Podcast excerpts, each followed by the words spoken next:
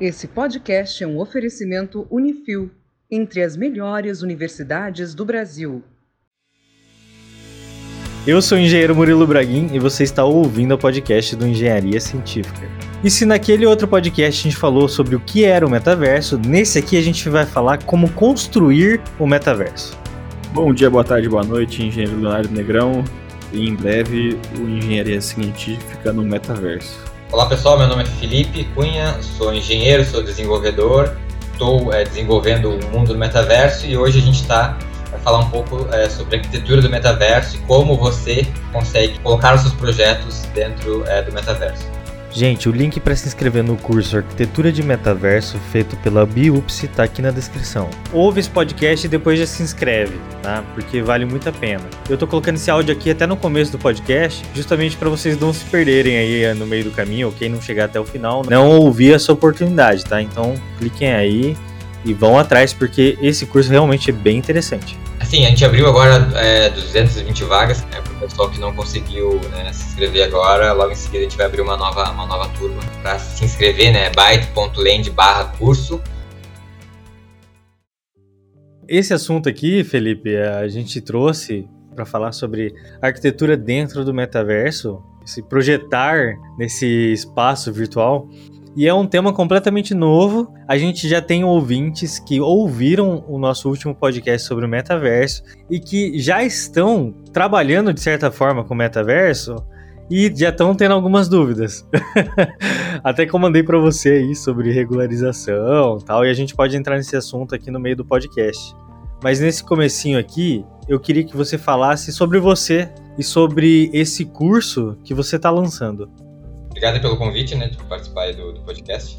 Então, esse tema metaverso é um tema que está bastante, na, vamos dizer, na moda, né? Então, tudo que a gente, todas as redes sociais que a gente, que a gente olha, todos os meios de comunicação, aparece essa tal palavra metaverso. E aí a nossa, a nossa participação nesse mundo, na verdade, começou em 2019, quando, eu, quando a gente é, foi lançar, é, criar nossa startup é, uma, a gente tinha diversos projetos. Tá? E um dos projetos era uma loja virtual 3D, é, onde a pessoa, ou, ou com celular, ou no navegador, ou com realidade virtual, ela conseguia entrar na loja ali, pegar os produtos, botar no carrinho e finalizar a compra. Porém, lá em 2019, a gente chegava para as empresas para vender isso, eles diziam, ah, loja virtual 3D, cara, tá viajando.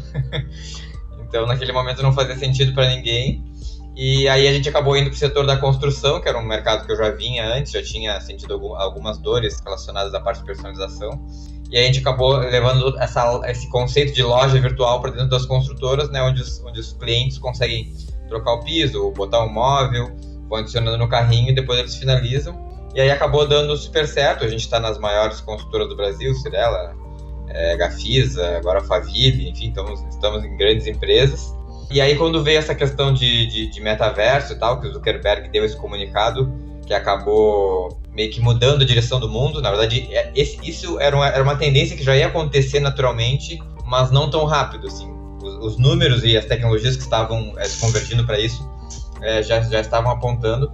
Porém, quando ele deu esse comunicado, que eles iam mudar né, o nome para Meta, enfim, várias outras grandes empresas acabaram é, mudando seu foco também para essa direção porque tudo aquilo como a gente conhece como internet hoje, meio que foi o treinamento para a gente viver o treinamento, o metaverso. Uh, no sentido de, de, hoje a gente tem uma internet 2D, né? então um e-commerce, né? a gente tem um e-commerce 2D, e que as pessoas entram ali, tem as fotos, então tudo isso, a tendência é ser tridimensionalizado. Então todas as lojas, todas as empresas, todos os escritórios vão precisar é, ou de um profissional de arquitetura ou de um profissional de 3D para é, tridimensionalizar os seus, os seus, as suas empresas, os seus, os seus, escritórios, assim como teve uma grande demanda por, por exemplo, fotografia, né, que a, a câmera digital depois acabou acabou ajudando, né, as pessoas terem né, o smartphone para tirar as fotos, acabou ajudando, mas teve um momento que teve uma grande demanda por fotografia, porque para as pessoas mostrarem é, os seus produtos no site, eles precisavam de fotografia digital. Então a gente tinha grandes empresas, como até a Creative Drives, que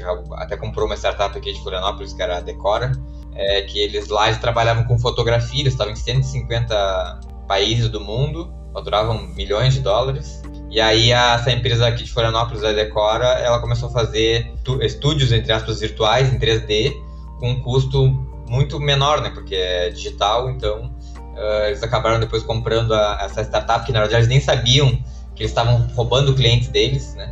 Eles acabaram comprando essa startup por 100 milhões de dólares.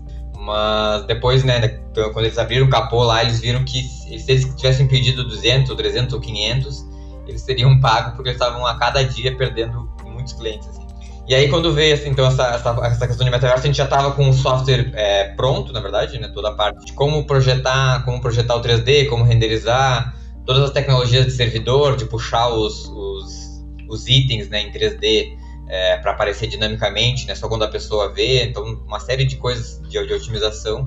A gente já estava aí dois, dois, três anos na frente das empresas que estão começando agora. Né? E aí a questão do curso é que a gente está é, desenvolvendo é, o mundo do metaverso, que na verdade a gente nem ia desenvolver esse mundo, na verdade quando veio essa história de metaverso a gente pensou, ah, será que a gente entra nisso, nessa questão de metaverso? Ou a gente segue focando aqui com construtoras, estamos indo super bem, a empresa está tá triplicando, tá, enfim, a cada ano está tá crescendo muito, ou nós vamos entrar nesse negócio de metaverso? A gente começou a ver todos os desafios que tinham de equipe, de, de dinheiro, né, que esse é um jogo de big play, né, é um jogo de para quem tem muito, muito dinheiro. E aí a gente falou, ah, não vamos, não vamos entrar nesse jogo, porque é um negócio muito. tem muito desafio, é muito complexo, são muitas áreas né, de atuação. Eu tenho que literalmente criar um mundo, né? Então tem o cara, desde o cara do leilão até o escritório, até a solução de, de vender picolé, enfim, e receber em casa online. Então tem, são muitos eixos né, que tu tem que criar, então é, a gente falou, ah, isso não é para nós e tal. Só que ao mesmo tempo a gente começou a ver muitos absurdos acontecendo, do tipo, grandes empresas como Nike, Adidas, enfim, e outros players, inclusive, colocando uh, Gucci, eh, enfim, colocando uh, milhões de, de, dólares em plataformas que eles chamaram de metaverso, simplesmente porque era o mais próximo que se tinha de metaverso, que eram jogos, uh, muitos deles infantilizados, né, tipo Roblox, enfim, que eram uns joguinhos tudo, Minecraft, com todo quadradinho, e aí os caras, ah, o que, que, é, que, que é metaverso? Ah, metaverso tu conversa com as pessoas, tu interage, tu compra itens lá dentro. Ah, então tá, Roblox é metaverso. E aí meio que chamaram o Roblox de metaverso e começaram a botar milhões em. Eh, grandes empresas começaram a botar milhões lá por falta de opção de ter um mundo, né? E aí nós, no nosso setor, a gente é um setor que, da construção, da arquitetura, é um setor que é, exige muito da qualidade, da renderização, da, é, tem que ser tudo muito realístico, né? Então, esses mundos como Roblox, enfim, esses jogos Minecraft, isso não serviria para nós. Uh, porém, eles estão, né, estavam e estão tomando muita força de mercado uh, por, porque as empresas não, é, querem é, dizer na, na, mídia que estão no metaverso, porém eles não têm opção e a, acaba sendo a única opção. É isso que eu ia perguntar, Felipe. Qual que é a intenção dessas empresas investirem, por exemplo, no Roblox? É só mídia, fachada para dizer que já está dentro do metaverso? Ou eles querem realmente que exista um espaço lá dentro do game para que possíveis compradores encontrem seus produtos? Assim, ó, a maioria, a mai não generalizando, tá? Mas a maioria das empresas uh, é só pelo marketing, pelo marketing de dizer que estão no metaverso, porque tu acaba. Agora, como é algo muito novo, qualquer coisa que a gente, que as empresas fazem vira, vira uma super notícia que sai em vários canais de TV. Então, cara, agora, agora, tá, agora no LinkedIn, tá vendo? Ah, a Adidas fez parceria é, que terá. Que colocará no, no, na plataforma é, avatares exclusivos. Aí é em, em, parceria com a Red Player Me, que daí tipo, é uma empresa que a gente está plugando na nossa, na nossa plataforma, que é uma empresa que eles são especializados há muitos anos em, em avatar. E aí é um negócio que, tipo, eu fiz um cadastro ali, a gente é parceiro deles também, isso aqui, tipo, não, não, é, não é algo que, que eu jogasse na mídia e virasse um super boom, assim. Aí os uhum. caras lançam qualquer notícia e acaba virando boom. Então muita, muitas das empresas que estão ali é pela, pela mídia, assim, né? Por mídia free. É, e algumas, poucas delas, o público delas está ali de fato. Então a gente tem marcas é, mais de adolescentes e crianças que sim, faz sentido elas estarem ali, tipo Lego. É, porque as crianças, né, e adolescentes, tem milhões de milhões de crianças e adolescentes, então o público delas está ali. Mas, por exemplo, a Mercedes, a Mercedes não entrou, tá? Mas tô dando um exemplo, assim, a Mercedes ou uma construtora lançar um negócio dentro do Roblox. Cara, não faz o mínimo sentido porque o público dela não tá lá, né? O público dela tá em outros canais, né? Então, a gente sentiu essa necessidade de nós criarmos um, um mundo, né, com a tecnologia que a gente já tem, mais realista, é, com tudo aquilo que a gente é, pensa em, desenvolver. E por a gente estar tá na frente, a gente tem grandes chances uh, de ser uma plataforma bem relevante, porque ao invés de eles botarem milhões lá no, numa plataforma que o público deles nem tá lá e a nossa, que a gente já tá fechando com players interessantes, tanto empresas do ramo, agora a gente fez parceria com o Sinduscom São Paulo, Fiergs, Rio Grande do Sul já comprou um espaço, é, já reservou um espaço no nosso, nosso mundo. A gente tem vários grandes players né, que a gente está tá atraindo. Então, que depois essa mídia deles vai acabar trazendo o resto.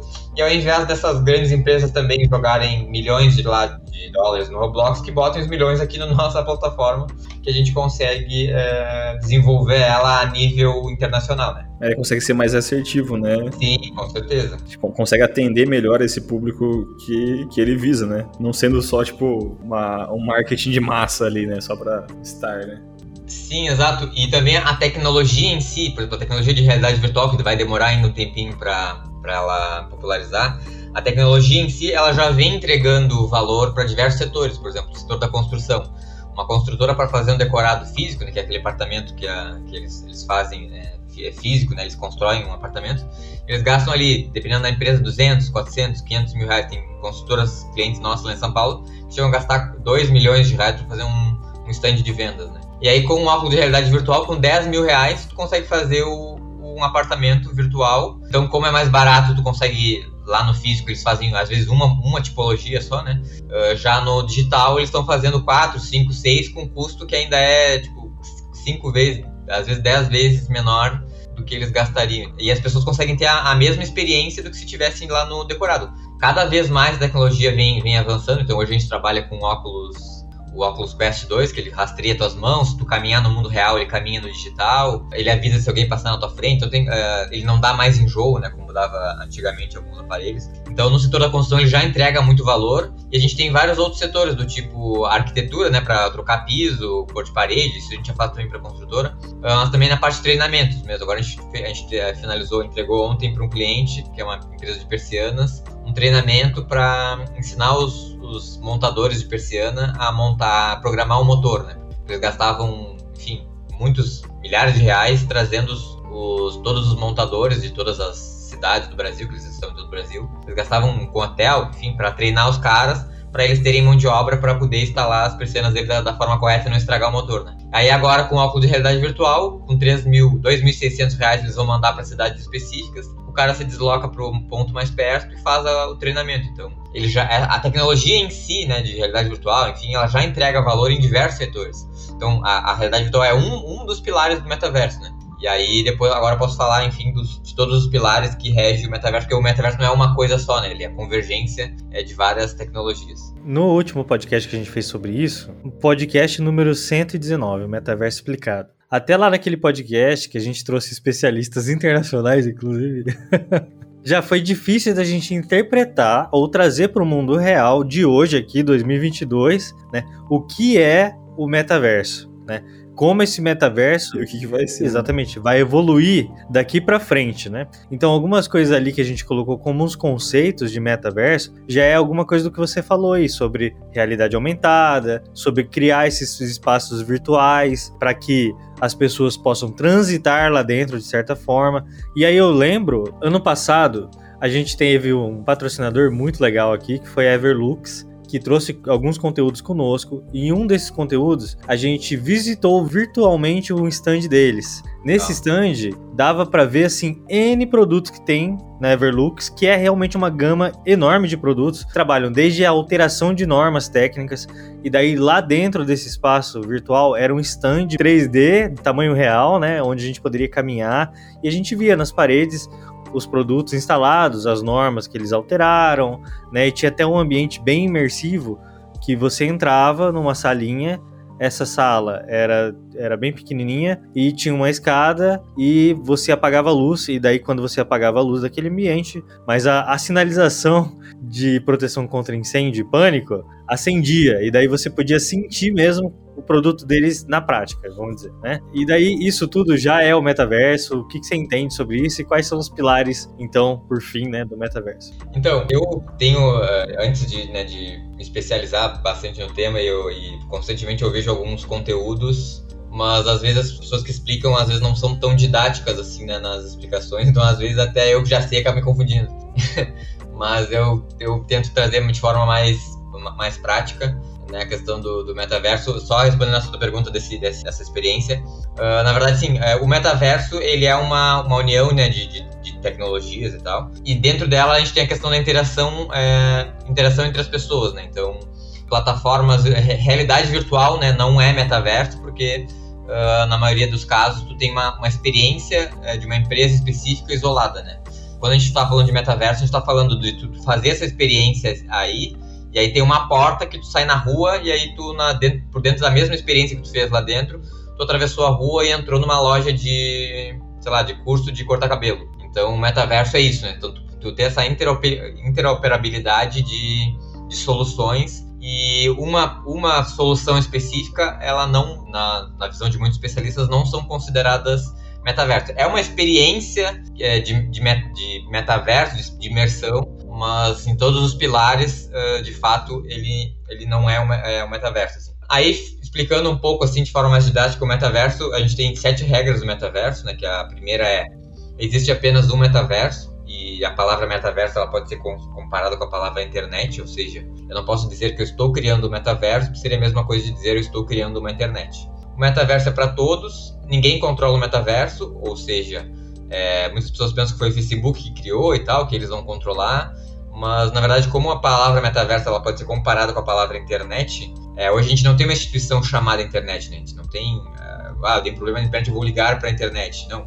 É, o Facebook ele é uma empresa que está na, na, internet, assim como é uma empresa que vai estar no metaverso, ele vai criar os mundos deles no metaverso, assim como eles criam as redes sociais na internet normal, e eles vão controlar a rede social deles ou o mundo deles. É, se eu criar o nosso mundo, eu vou controlar o nosso mundo e a pessoa vai escolher qual que ela vai entrar e sair uh, de acordo com o seu interesse. Então, quem escolhe de fato é o público. Então, ninguém controla uh, esse, esse metaverso. As outras regras é o metaverso ele está aberto, né? então a pessoa uh, consegue já acessar alguns servidores.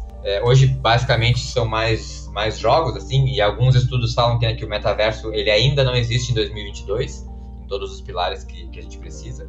Uh, o metaverso é independente de hardware, então muitas pessoas pensam né, que metaverso é realidade virtual, mas não necessariamente. Na verdade, o dono desse, desse mundo, o dono desse servidor é que vai dizer quais hardwares as pessoas vão poder acessar.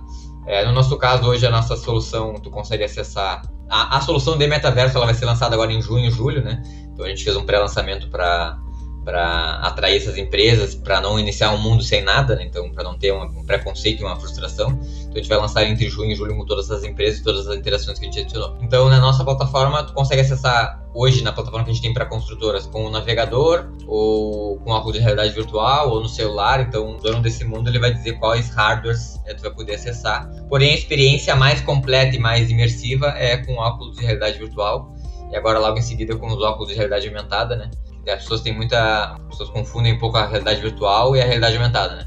Então a realidade virtual é aquela que 100% da tua visão é virtual. Então tu botou o óculos, tu não tá enxergando nada que tem no mundo real. Realidade virtual. Aí a realidade aumentada é quando tu enxerga o mundo real e aí sobrepõe uh, objetos digitais dentro, uh, por cima né, do real. Então tem uma câmera aberta e aí tu tá vendo coisas em 3D por meio do equipamento, né? Pode ser ou o celular, né? Apontando a câmera dele e o 3D ali, ou no óculos de realidade aumentada, que muitos aí estão para, estão para serem lançados. O Google lançou um até há muito tempo atrás, que era o Google Glass, que acabou na época não dando tão certo. Então o metaverso independe de hardware. O metaverso é uma rede e o metaverso é a própria internet, né? Só que a nova evolução da internet. Então, como eu falei lá, tudo que era 2D é, vai passar a ser 3D. E ao invés das pessoas né, é, é, aprenderem que, né, na, na, verdade, o nosso consumo, né, era o normal do nosso consumo antigamente era tu entrava na loja, tu caminhava, tu pegava o produto, tu olhava em todas as direções, botava na tua sacola, ia no caixa e pagava, e essa era a nossa experiência de compra. Quando veio a internet, a gente teve que aprender um novo jeito de comprar, que é tu entra no site, tu adiciona no carrinho, tem os produtos ali, e aí tu, tu, tu finaliza uma compra, bota o cartão de crédito e paga. Agora com o metaverso a gente volta um pouco àquela experiência antiga, né? Do, do que a gente vai entrar na loja de fato, vai pegar os produtos na mão, né? Se tiver com, com a realidade virtual, vai botar no carrinho e vai finalizar a compra. Então é muito mais intuitivo, muito mais fácil, muito mais próximo da nossa realidade do que o 2D que a gente teve que se adequar e aprender. E a mesma coisa funciona, funciona com a parte de, de marketing, né? Porque antigamente as empresas que mais vendiam era aquela empresa que tinha um ponto comercial é numa grande avenida que tinha tráfego, então passavam 10 mil pessoas por dia, das 10 mil pessoas que passavam ali, 100 paravam, entravam na loja e compravam alguma coisa. Então, uhum. eles, eles, nem investiam em marketing, né? E o marketing dessas lojas geralmente era aquela caixona de, de som na frente tocando uma música super alta. Ou um cara na rua com o microfone falando para as pessoas entrarem. Exatamente. E aí, e é também o concorrente deles na época era o cara que tava na esquina. Então, ah, o cara abriu, o meu concorrente abriu uma loja na esquina, esse era o concorrente dele, né? Exato. Putz, o cara abriu na frente, olha só. É. e aí hoje não, né? Hoje o, concorre... o teu concorrente, ele tá na... no lugar mais íntimo do teu cliente, que é a casa dele, né? Então... Tá na mão do cara, no celular dele. E aí, com a... quando veio a internet, a forma de marketing mudou, né? Eu, eu trabalhei com marketing há muito tempo atrás, na Vista lá em 2000 e... 2008, mais ou menos, eu, eu tinha uma agência de marketing. Eu lembro que eu chegava nas empresas, tipo, geralmente as empresas estavam abrindo, assim, e aí os caras, eu chegava lá pra oferecer as coisas de marketing, site, design e tal, e aí os caras diziam, não, recém abri, ainda não estou investindo em marketing, tipo, tu vai investir quando, né? Pois aquela mentalidade. Já tá atrasado. o começo que deveria já investir o máximo já. É. E aí os caras investiam numa TV de, de, de LED pra botar na recepção, tipo, 5, 4 mil reais numa TV de LED e, tipo, não tinha um site. Nossa senhora. E, só, que, só que essa mentalidade ela foi mudando porque hoje em dia, é, se tu não tem o marketing na internet, cara, tu não existe, né? É, se tu não tá no Google, tu não existe. Então, uh, porém, essa questão do, do, do marketing é, gerou uma dependência de plataformas específicas, né? Então, hoje, se tu criar um e-commerce tem que estar tá sempre pagando é, para tá, pra ter tráfego, porque senão tu cria uma loja no deserto, porque ninguém passa na frente, como antigamente. Então, de certa forma, a, hoje as empresas, a verba de marketing das empresas é muito maior do que era antigamente. Porém, com o metaverso, a gente volta um pouco no que era antigamente, porém com escala, né? Porque no metaverso a gente tem um mundo tridimensional, ou seja, quando eu entro numa cidade específica ou num mundo específico, eu entro, por exemplo, numa praça.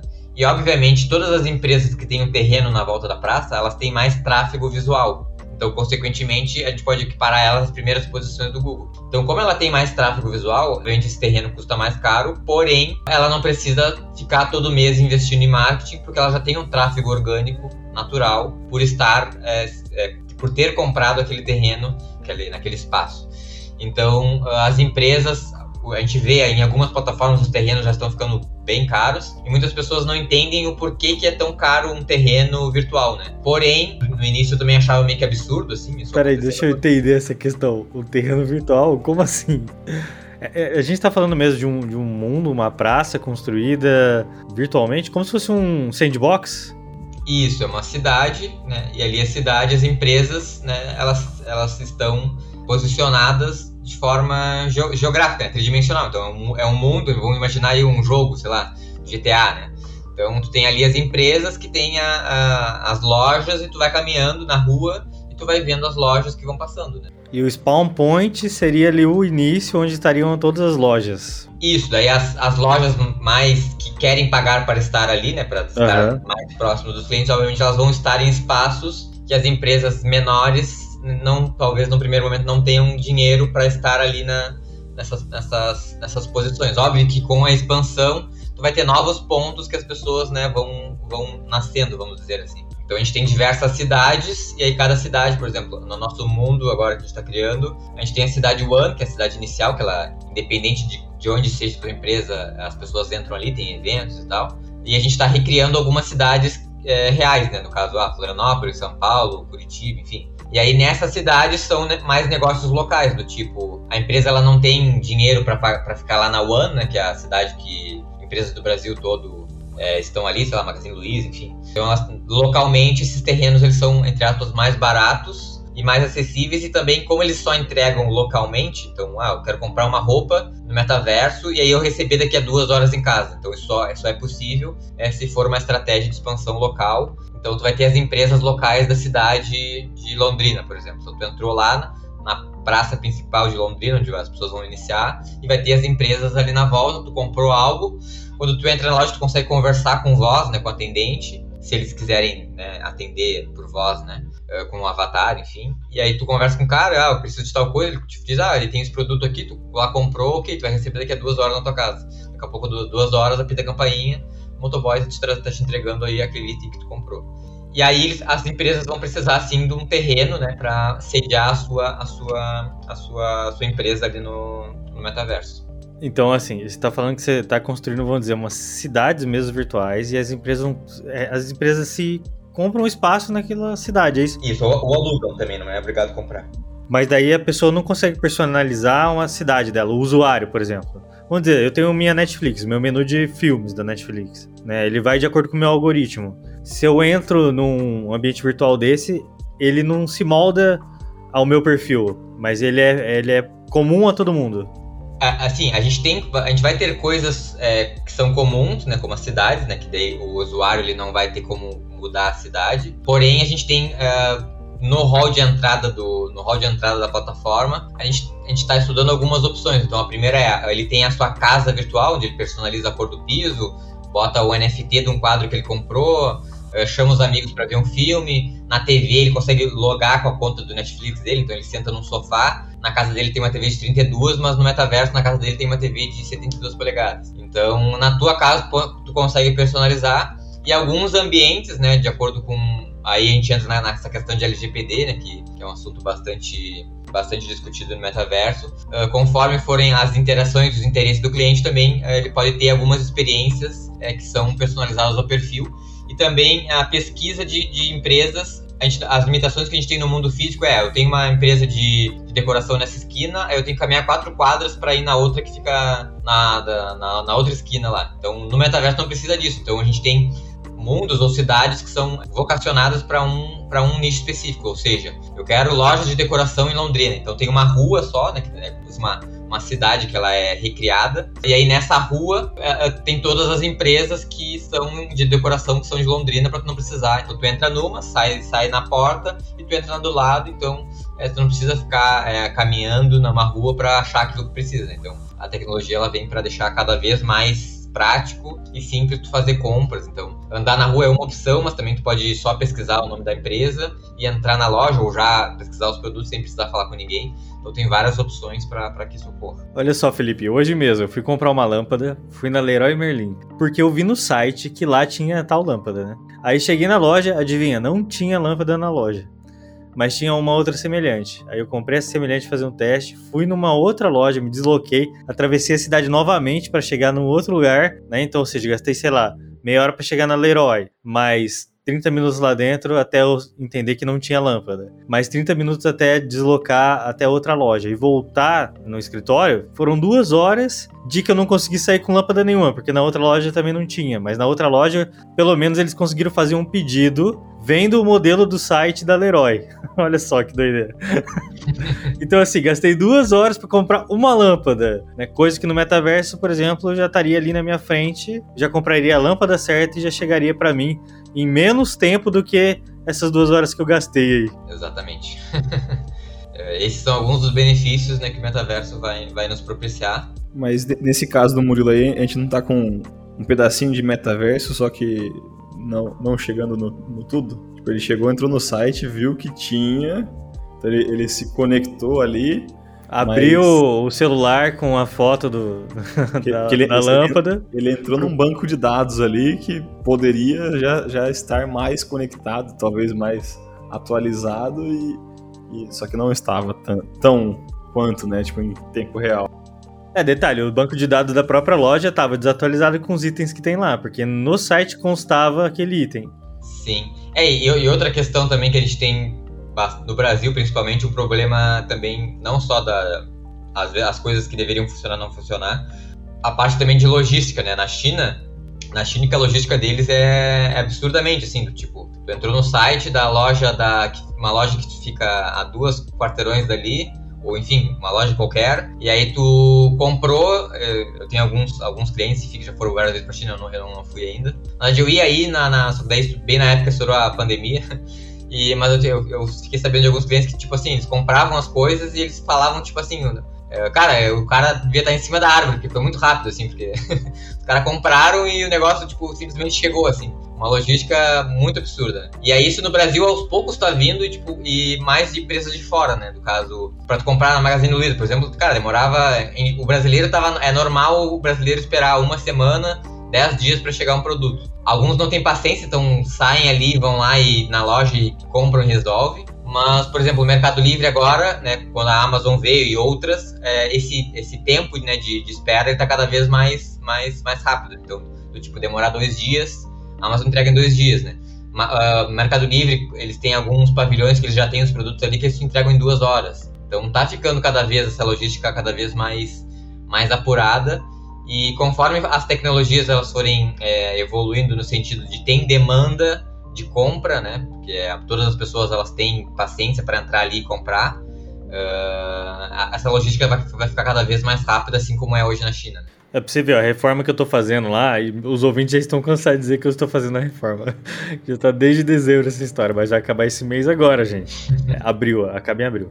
Todos os itens que são eletrodomésticos, esse tipo de coisa, assim, até mesas grandes, né? Eu deixei para comprar tudo nesse último mês de reforma, porque tudo vai chegar rápido mesmo. Quatro dias, três dias. Teve uma mesa, a mesa acho que demorou um pouco mais, mas alguns itens ali pô, rapidinho chegou já e eu, isso que eu tava preocupado, né? Liguei lá pra minha gerente financeira e, e, falei, olha, vai comprar, não vai, vai demorar, não. E ela falou, Murilo, tá chegando tudo muito rápido, pode ficar tranquilo. Já é uma realidade. A logística no Brasil cada vez mais, mais eficiente, assim, né? E, e, Felipe, como é que é esse curso que você montou e por que, que você montou nesse tempo agora? O que, que você ensina lá dentro? Legal. Então, a gente está com algumas iniciativas, algumas conversas, algumas ainda um pouco confidencial, mas vou dar alguns spoilers aqui, na questão de, por exemplo, as cidades, né? As prefeituras, por exemplo. A gente está indo numa, numa evolução né, da tecnologia que a gente está indo na dire... de uma direção de um colapso do sistema, né? Porque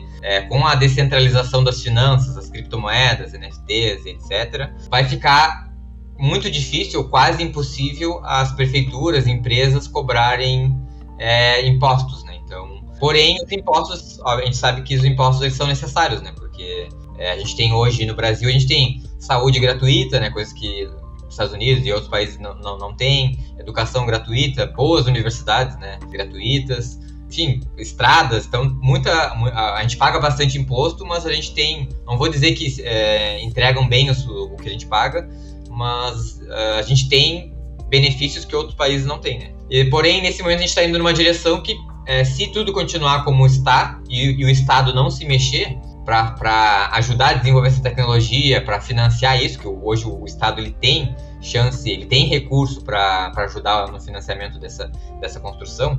Se eles, se eles não participarem disso, a gente está prestes a um colapso, um colapso no sistema, porque não vai ter de onde tirar imposto. Então, é, a, nossa, a nossa ideia, né, primeiro, por a gente ser startup e não ter os mesmos recursos de grandes empresas é, para ajudar no financiamento, e entrando na parte regulatória também, eles querem regular algumas coisas no sentido de direito de imagem de patrimônios é, públicos, do tipo igreja, sei lá, igreja barroca de, sei lá, do Rio de Janeiro. Aí tem uma igreja barroca, aí alguém vai lá, cria um mundo no metaverso, reproduz a igreja barroca, faz um NFT dessa, dessa igreja barroca, faz eventos lá dentro com fins lucrativos, e a prefeitura, que é a dona do, do patrimônio, a dona da marca, não ganha nada, né? E aí a, eles querem regular no sentido de não ter várias pessoas criando várias, vários mundos, né? Ou vários NFTs de coisas que deveriam ser únicas ou de ou que tem dono, né, que tem um patrimônio que tem dono, e a prefeitura de fato que é dona desse item não não ganhar uma participação por isso. Então a gente está em algumas conversas aí, né, é, com o setor público, né, então para fazer é, possivelmente uma parceria é, público-privada nesse sentido, né, que é, para nós é interessante pela questão do financiamento, né, porque hoje a gente tem 5 mil municípios, tem bastante coisa para ser, pra ser é, projetada. Deixa eu aproveitar e deixar um abraço aqui para o nosso ouvinte, Tiago Moreno, que é advogado e professor universitário. E ele disse que atualmente no mestrado dele é um mestrado em Direito, Sociedade e Tecnologia. E ele está estudando justamente as regulamentações dentro do metaverso. Olha que legal. É uma regulação de um cyberespaço que envolve NFT, blockchain, várias coisas, né? Ele está estudando o metaverso e as negociações imobiliárias virtuais. Olha só que interessante. Esse é um tema bastante, bastante interessante. No metaverso e em todas as plataformas que existiram, a gente precisa todas as plataformas que deram certo, Android, iPhone, enfim, elas precisaram descentralizar a, o desenvolvimento. Né? Então, a gente teve um caso nas ondas tecnológicas que tiveram do computador, do smart, do, celular, do smartphone. Quando veio a onda do smartphone, né, se juntaram as empresas mais poderosas do mundo, a Nokia, que era a maior empresa de celular do mundo, e a Microsoft, que era a maior empresa de, de, de software do mundo, né? Se juntaram as duas, cara, não tinha como dar errado. Uh, e eles criaram aquele Windows Phone e deu errado. Por quê? Porque eles cobravam muito caro para os desenvolvedores e as pessoas é, criarem aplicativos para a plataforma deles. Então, as outras plataformas é, que estão surgindo, que surgiram, é, elas cobram muito barato para as outras pessoas criarem junto com elas. Porque uma empresa só, ela não tem uh, recursos financeiros Uh, nenhuma empresa do mundo tem recursos financeiros para fazer o metaverso sozinho. Então, tu precisa descentralizar esse desenvolvimento e uma parte desse desenvolvimento, grande parte desse desenvolvimento é a parte é, tridimensional, né? Então, por exemplo, se a gente fizer, se a gente chegar a fechar uma parceria público-privada, gente tem 5 mil municípios, né, para desenvolver, né? Então, é, a gente tem no Brasil milhões, lá, 4 milhões de empresas que vão precisar uh, ter uma sua loja, algumas vão querer algo mais pronto, né, que a gente vai criar alguns modelos, mas outras vão criar algo mais personalizado. Então, uh, no Brasil hoje a gente tem 170 em 2020, é 2020 ou 2021 eu vi uma o, aquele relatório do Cal que tinha a gente tinha 178 mil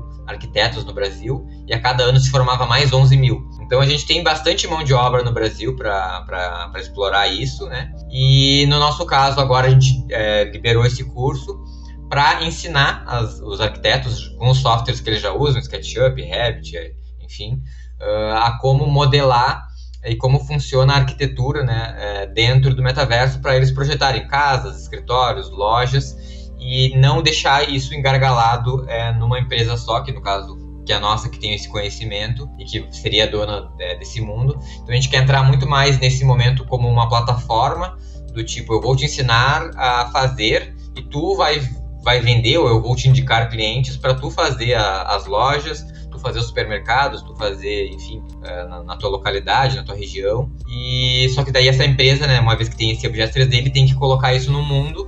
Então, né, uh, esse arquiteto, esse, esse, profissional, vai conseguir, vai ter as ferramentas ali para colocar, publicar, entre aspas, é, a loja desse cliente no nosso, no nosso espaço, né? Que, no primeiro momento, a gente vai dar, né, muitos espaços né, para empresas e quando tiver tráfego de fato que a gente vai começar a cobrar um pouquinho mais porque enfim, a gente precisa desenvolver né, tudo isso então o curso ele vem é, justamente para descentralizar essa, essa, esse conhecimento e ajudar outros profissionais a ganharem dinheiro com isso e aplicarem o seu conhecimento e hoje infelizmente no mercado a gente tem é, profissionais que por ter muita demanda é, muita, muitos profissionais, né, e não tanta demanda né, no Brasil de, de, arquitetura. A gente tem profissionais que estão cobrando valores muito baixos, né, porque as pessoas, enfim, não valorizam, né? Se não me engano, no Brasil a gente tem 16 milhões de reformas por ano e dessas 16 milhões, só, só, 93, só 7% é feita com auxílio de um profissional, de um arquiteto, né? 93%. A minha tá dentro desse porcentagem aí. não, tá não. A minha tá dentro dessa porcentagem aí, tá certinho. Eu sei que é mentira. e 93% não usa os arquitetos porque acham que é caro, né? Então, ali no metaverso a gente vai dar mais oportunidade para os profissionais que a gente tem bastante no Brasil a poderem seguir ganhando dinheiro e tem, enfim, a demanda por, por é, tridimensionalizar ela vai aumentar num nível que hoje a gente tem uma, um grande apagão de programadores, mas o próximo apagão, assim, na minha opinião, é, é apagão de, de design 3D, assim, que é muita, o volume, se for fazer um cálculo básico, assim, o volume de, de coisas que precisam ser criadas é, é coisa de trilhão, assim, né, de coisas que precisam ser criadas. Então é um mercado muito promissor e que a gente precisa formar agora os primeiros, as primeiras pessoas, né, que vão, vão fazer parte disso. E também a gente vai utilizar, né, desse, desse curso também para que todo o conhecimento, né, de qualquer software, tu tem que aplicar, só aprende quando tu aplica na prática, né? Ninguém aprende um programa específico só, tá, só clica nesse botão total, aí tu só, só olha. Não, tu, tu vai aprender quando tu mete a mão na massa e faz.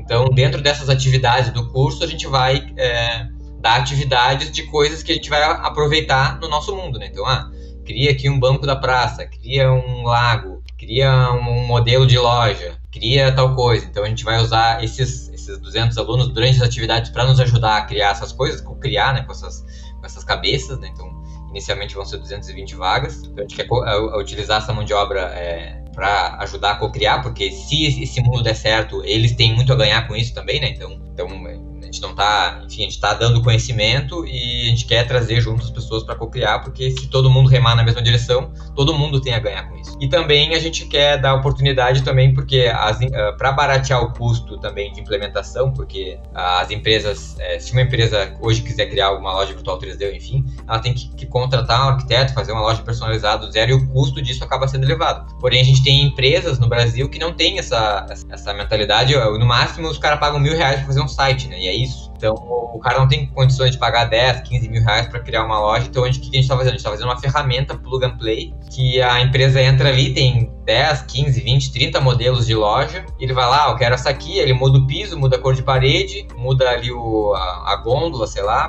bota os produtos dele através do nosso painel administrativo, que isso a gente já tinha, né? Ele posiciona os produtos ali e publica, bota logo dele e publica a loja com custo é, muito baixo, assim menos que fazer um site. E aí, para ter esses modelos, também a gente vai usar esses profissionais.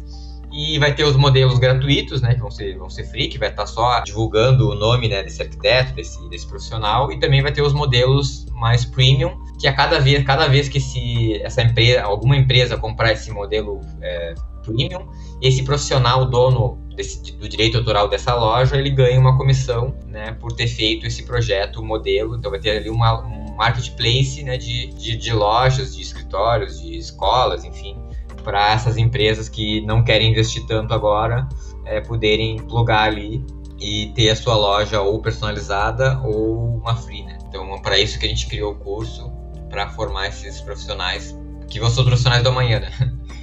Basicamente isso. E eu tenho certeza que os nossos ouvintes aqui estão se perguntando algumas coisas. Se o que eles projetam hoje em 3D, já para fazer aquele showroom virtual, ou já para só fazer uma ferramenta de visualização de como vai ficar a obra, se isso aí já consegue se integrar, por exemplo, no metaverso, ou se esse conhecimento já é o conhecimento suficiente para entrar no curso. Isso. É as ferramentas que a gente usa hoje são as mesmas ferramentas que o arquiteto usa, então SketchUp, e, enfim, todas as ferramentas que a gente usa normalmente, o arquiteto usa no seu dia a dia, são as mesmas plataformas é, que a gente vai usar ali. Então, não, é, o que ele vai ter que aprender é mais ou menos exportar, né, é, como exportar, né, como é, regras né, de deixar, deixar mais leve, iluminação, renderização, então é, o curso entra mais nessa parte assim de, de como deixar a parte final assim pronta para uso. Assim. Uma integração, provavelmente, né? Isso, exato. Uma outra questão que eu não falei é a questão do, dos NFTs. Hoje, com, a, com os NFTs, é, para muitas pessoas é algo muito abstrato, assim. É, porque as pessoas estão vendendo figurinha, estão vendendo e tal. Estão vendendo, tipo, é, compra um NFT e aí tu tem direito a fazer parte de um clube, que esse clube tu consegue conversar, sei lá, fazer reuniões com pessoas altos executivos, enfim. E aí esses NFTs são, estão custando cada vez mais caros porque te dão benefícios. Porém, quando a gente entra na, na parte tridimensional do metaverso, esses NFTs começam a fazer mais sentido porque tu, tu vê uma aplicação é, útil para ele, né? Então, por exemplo, quando a pessoa entra na plataforma, ela tem a sua casa virtual ali. Então, ela pode ter, enfim, um sofá que ela é gratuito, né? Que tá na plataforma, mas também ela pode ter um, um sofá exclusivo de um designer, de um arquiteto tal. Então, ah, eu comprei isso aqui na loja tal, na loja virtual tal, do arquiteto, designer japonês, enfim, o arquiteto tal, eu paguei, sei lá, 500 reais por esse, por esse sofá. E aí, o que, que acontece quando, quando a gente, e aí o NFT desse sofá? Então, quando ele comprou o NFT desse sofá, esse código desse NFT, dentro do nosso mundo, depois é, de forma global, ele corresponde a um objeto em 3D, né? Então, é, ele consegue depois vender, ah, eu não quero mais esse sofá, eu vou vender para alguém. Ele vende para alguém, ele pagou 500, ele pode vender por 700, por exemplo, ele pode ganhar algo em cima que valorizou, por exemplo, aquele designer ficou famoso. E aí, esse profissional que fez esse NFT, uh, através dos smart contracts, né, tu consegue, na, na geração desse NFT, tu consegue botar um valor de comissão do tipo, cada vez que esse item troca de mão, tu ganha uma, uma comissão. Então, por exemplo, o quadro da Mona, da Mona Lisa hoje. É, existe só um quadro da Mona Lisa, obviamente quem pintou já não está mais aqui, mas o valor que ele vendeu esse quadro da Mona Lisa, obviamente não é o que, o que vale hoje. Várias vezes esse quadro uh, trocou de mão e esse artista não ganhou nada por isso, né? Então, com o metaverso, a gente tem é, uma grande oportunidade para os criadores, né, para a economia criativa, de tu criar coisas, então quadros, objetos em 3D, é, escritórios, tudo isso pode ser um NFT. E nesse NFT tu tem a tua, o teu track, o teu track de comissão que é tu que coloca. E a cada vez que esse produto troca de mão ou é vendido, tu ganha uma comissão. Então, muitos criadores vão poder se aposentar, né? Depois que eles criarem uma quantidade interessante de NFTs e serem é, profissionais reconhecidos,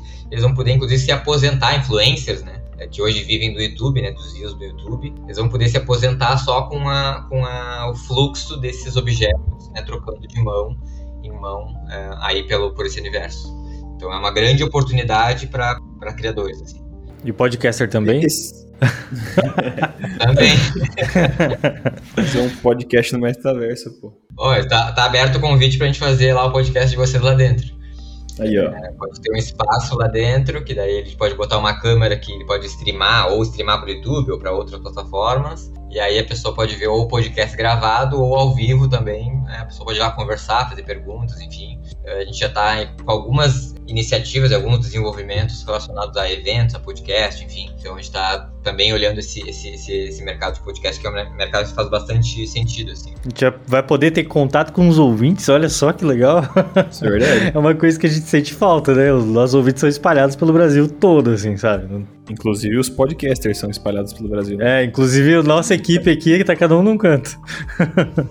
É legal. E também tem a opção, né, desse, desse podcast virar, por exemplo, um NFT, né, que obviamente, dos podcasters, o objetivo é ter, é ter ouvintes, né, então a gente está com algumas estruturações de, é, ou a pessoa, se ele tiver o NFT daquele, daquela empresa, ou, ou o episódio, né, virar um NFT, que pode ser gratuito ou pago, enfim, é, ele pode, né, na sua, no seu inventário, escutar isso depois, né, outra hora, então ele tem ah, vou colecionar os podcasts do, da, da, empresa tal. Então ele pode ter uma coleção de, de, de, episódios que ele vai juntando, depois ele pode vender.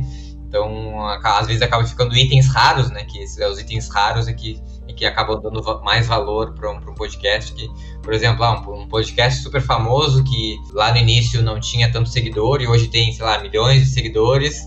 Aí tá, tem o NFT do primeiro episódio do podcast tal. Então, isso acaba virando um ativo. Uhum. Depois ele pode ser negociado né, entre as pessoas e aí o dono de, desse, desse item lá no início, ele, cada vez que troca de mão, ele, ele tem um, uma remuneração. Então, tem várias possibilidades, assim. Pode contar com a gente, viu, Felipe? NFT é um podcast à parte, que a gente pode vir aqui conversar sobre isso Sim. de maneira séria, tá? Sem, sem enrolação, sabe? Sem essas maluquices que existem por aí na internet, sabe? Pra gente.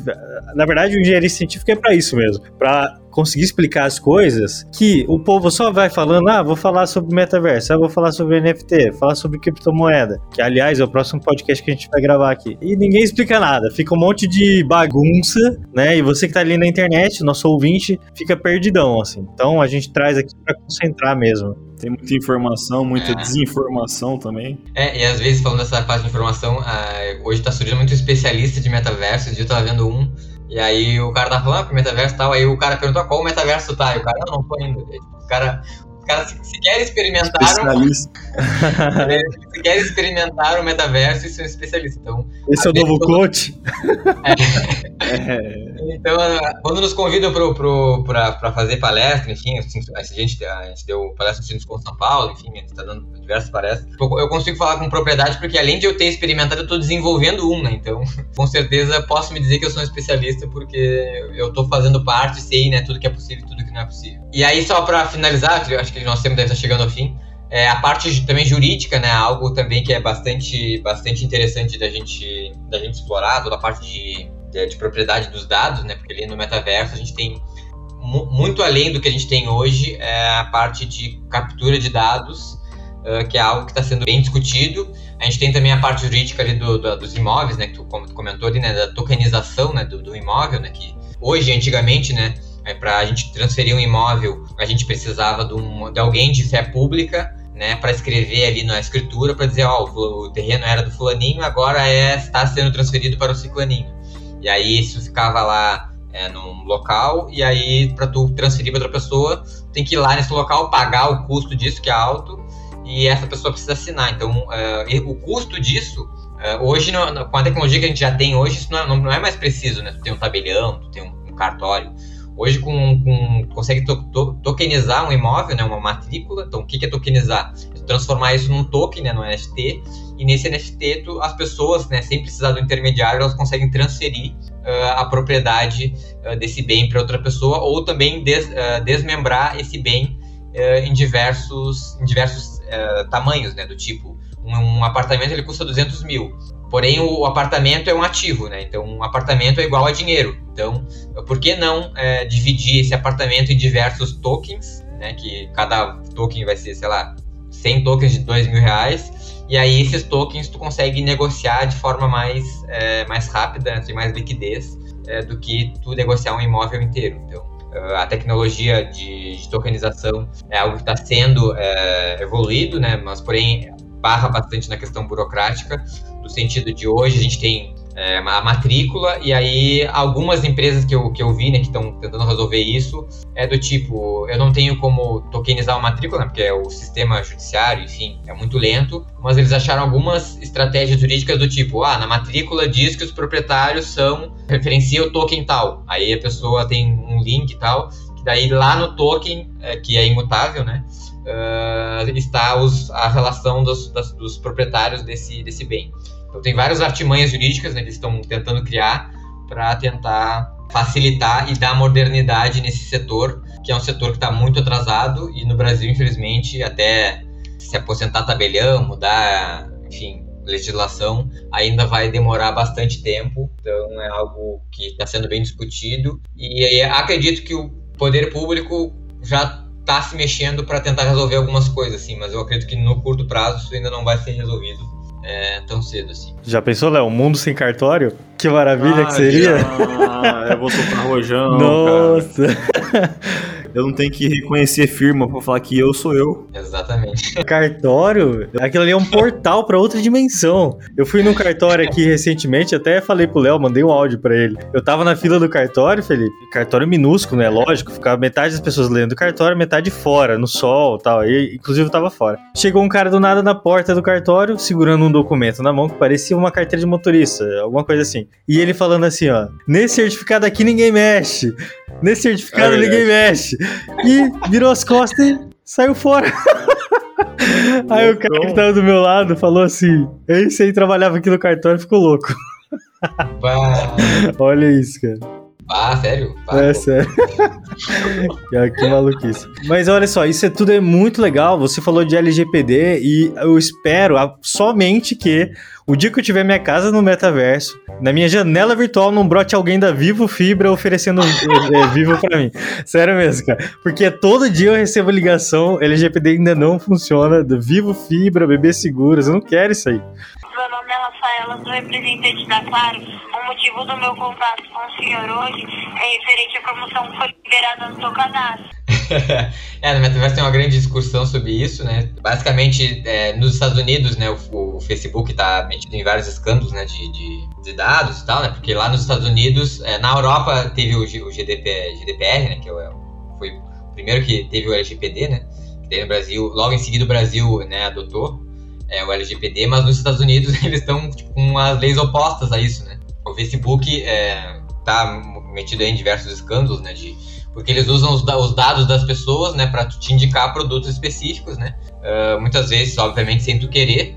E essas leis, né, têm vindo para proteger. Só que no metaverso, o nível de coleta de dados ele ele é um negócio imersivo e a coleta de dados também é imersiva. Então, do, do tipo, sabendo a tua, a tua é, expressão corporal, tu consegue, é, com inteligência artificial, tu consegue, por exemplo, ter o perfil da pessoa sem a pessoa praticamente sem ter falado nada, pela voz, pela, então, então ali tu consegue extrair diversas coisas, né, que tu é, hoje na, na, internet comum tu não consegue ter, né? Então a parte de, de neuromarketing, do sentido, todas as decisões que tu toma é, tu toma primeiro no subconsciente, então com os olhos, né? Então, a pessoa, se ela comprou um imóvel, diz que, que ela comprou o imóvel por causa que tinha dois quartos, mas na verdade ela ficou cinco minutos olhando para a churrasqueira. Então, isso a gente consegue criar mapas de calor para dizer que a pessoa ficou mais tempo olhando para a churrasqueira, para a construtora depois é, criar mais imóveis com churrasqueira. Então, dali tu consegue extrair diversos dados, porém são os dados das pessoas, né? Então, lá o Google Glass, ele não deu certo naquele momento porque ele tinha que ele tirava foto das pessoas, ele pegava reconhecimento facial,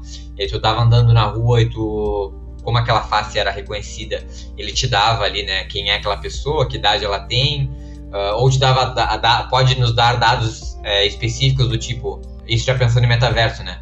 Do tipo, ah, a pessoa, pela expressão corporal dela, ela tem um diagnóstico X. Aí a pessoa, na hora de te contratar, vai dizer: não, esse cara aqui ele não tem foco e tal, não vou contratar. Só que, tipo, é um dado que era da pessoa que acabou usando, sendo usada contra ela, contra ela mesma, assim, né? Então, tem toda essa questão de, de, de proteção de dados que está sendo bem estudada e, e vendo, assim, modos né, de como burlar isso e a parte da descentralização, né, de descentralizar o dono dessa empresa, né? Obviamente que uma empresa tem que começar a puxar o barco, né, para criar isso, senão o negócio não se cria do nada. Mas nós temos ideias de descentralizar diversas coisas, né? Então, decisões, desenvolvimento 3D, então várias coisas a gente quer descentralizar para não ficar isso nas decisões na mão de uma empresa só. E quando a gente tem uma empresa, né, por trás disso, ela tem interesses unicamente financeiros, assim, né, do tipo, ah, eu sei quantas pessoas querem sabonete no bairro tal, então vou lançar uma mídia para aquele bairro. Então, é, com o metaverso, você acaba ganhando uma esfera muito maior. Então, tudo isso tem que ser muito bem acompanhado e muito bem estudados é, porque por mais que nós estemos, estejamos no desenvolvimento hoje, é, talvez, é, se a gente descentralizar, talvez a gente não esteja é, mais nesse, nesse, desenvolvimento, e a gente não quer que os nossos dados estejam na mão das empresas que estão hoje, né? Porque Sim. a gente já, já viu o que, que aconteceu. É, para as empresas não ficarem ligando pra gente aí. É. pra isso aí não funciona, não. Então esse é um ponto muito importante, né? Que precisa ser bastante, bastante visto e as pessoas têm que entender quem é que tá por trás das empresas, assim, né? qual é a intenção, qual que, enfim, que, qual direção as plataformas elas querem tomar, né? Vão surgir várias, a nossa vai ser uma das que vão surgir, né? E nós, como empresa, a gente, enfim, quer é, botar isso na mão do, do, dividir esse bolo com o máximo de pessoas possíveis, né? Porque a gente sabe que é um bolo muito grande. Só de a gente ter feito parte disso no início, a gente já tem os nossos privilégios que vão ser é, colhidos, né? Ou agora ou logo em seguida mas que é algo, algo que não vai se perpetuar, né? Então a gente pensa muito em dividir esse, isso com todos, assim, né? Então é cocriar, é, é, esse é o nosso, nosso, nosso propósito, assim. Felipe, maravilha. Nossa, que podcast legal. Fique empolgado com esse tipo de coisa. Ver que tem engenheiros que estão aí trabalhando com metaverso. É uma coisa que a gente falou no último podcast lá, né? Isso aqui é muito real. Então, ouvinte, novamente, tem um link aí na descrição. Se você não encontrar o link, já sabem, vai lá no nosso Instagram, engenharia.científica, manda um direct. Fala assim, Murilo, ou Léo, ouviu o podcast lá, manda aí o link, manda o contato, Felipe. Como é que eu entro em contato para saber? Já sabe, né? Engenharia científica vira uma ponte agora de contato com a Bel Belps, é isso? Esse é o nome da startup, Felipe? Isso. Sim, pra, pra, é, na verdade, quando eu criei o nome era, pra ser Biupsi, do tipo Bi de ser, ah. e Up, e Up de tipo, de Upsi, né? De, tipo, de, ser, de ser ascendente, assim. Uhum. Mas a maioria das pessoas falam Biupsi, uh, Belpsi. De um cliente chamou Boipsy, ela ficou na é. Aí eu chamo de Biopsy, né? Mas pode chamar do jeito Biopsy, é, enfim, pode chamar do jeito que tu achar melhor. essa, é, essa é a empresa mãe, assim. Então, quem quiser entrar no nosso site lá é biopsy.com, assim. B-E-U-P-S-E. Maravilha, é isso aí, gente. Enfim, vocês entenderam o recado, né? E Felipe, vamos combinar um negócio aqui. Quando você fechar essa turma, essa turma aí trabalhar com você nesse tempo, depois volta aqui, fala dos resultados, da onde vocês chegaram, como é que foi, quais, quais empresas vocês conectaram nesse metaverso, pode ser? Claro, combinado sim. Obrigado aí pelo convite, foi uma honra participar. Estou à disposição aí para quando quiserem conversar sobre o assunto. Fechou, gente.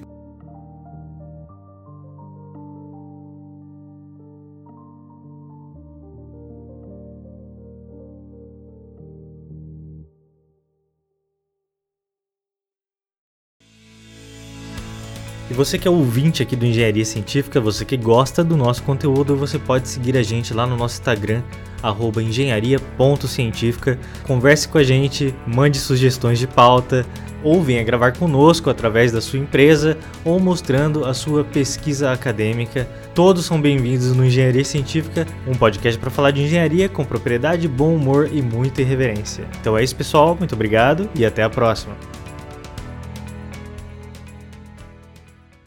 It ends here.